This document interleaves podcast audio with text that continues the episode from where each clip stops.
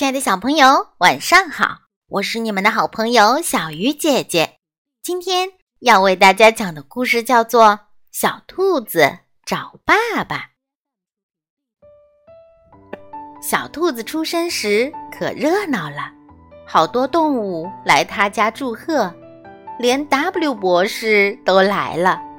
兔爸爸和兔妈妈开心极了。小兔子有不少玩具。它最喜欢不倒翁，小兔子还喜欢看书。随着小兔子慢慢长大，它发现一件奇怪的事：妈妈经常陪它，而爸爸很少陪它。有一次，爸爸甚至连续一周没有陪小兔子。小兔子决定去找爸爸。妈妈委托熊猫叔叔和小兔子一起出去找爸爸，因为小孩子不能单独外出。妈妈给了小兔子一部手机，还给小兔子和熊猫叔叔准备了食物。小兔子和熊猫叔叔出发了，他们坐上了火车。他们在餐车吃过饭后。火车就到了另一座城市。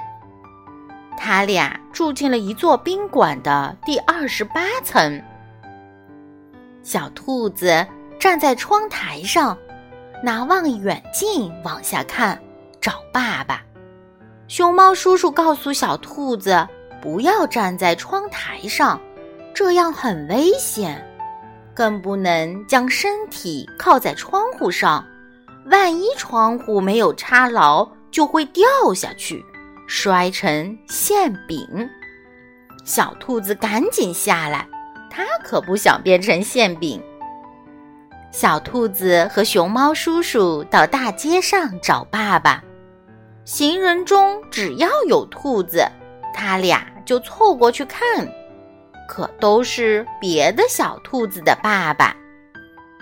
小兔子和熊猫叔叔看见一座游乐场，他俩进去玩。小兔子发现全是妈妈在陪宝宝玩，一个爸爸也没有。大家看见熊猫陪小兔子，都觉得奇怪。熊猫告诉大家，它是来陪小兔子找爸爸的。没想到，孩子们异口同声说：“我们也想找爸爸。”大家决定组团找爸爸，小兔子当团长，寻爸团浩浩荡荡出发了。警察一看全是孩子，就用警车给寻爸团开道。沿途不断有孩子加入，电视台的直升机在空中拍摄直播，好多记者来采访。这个事情惊动了总统。总统问秘书：“外面出了什么事儿？”秘书说：“孩子们想和爸爸玩。”总统也反思，自己已经五天没有和孩子玩了。他马上签署：爸爸如果每天不和孩子玩一小时，就不发工资、不得升职的规定。从此以后，所有的爸爸每天都和自己的孩子玩。孩子们也越来越聪明，越来越自信，因为孩子的成长需要爸爸的爱。小兔子当爷爷后，经常给孙女儿讲他的这段经历，孙女儿觉得爷爷真棒。亲爱的小朋友们，你的爸爸每天会抽时间陪你玩一会儿吗？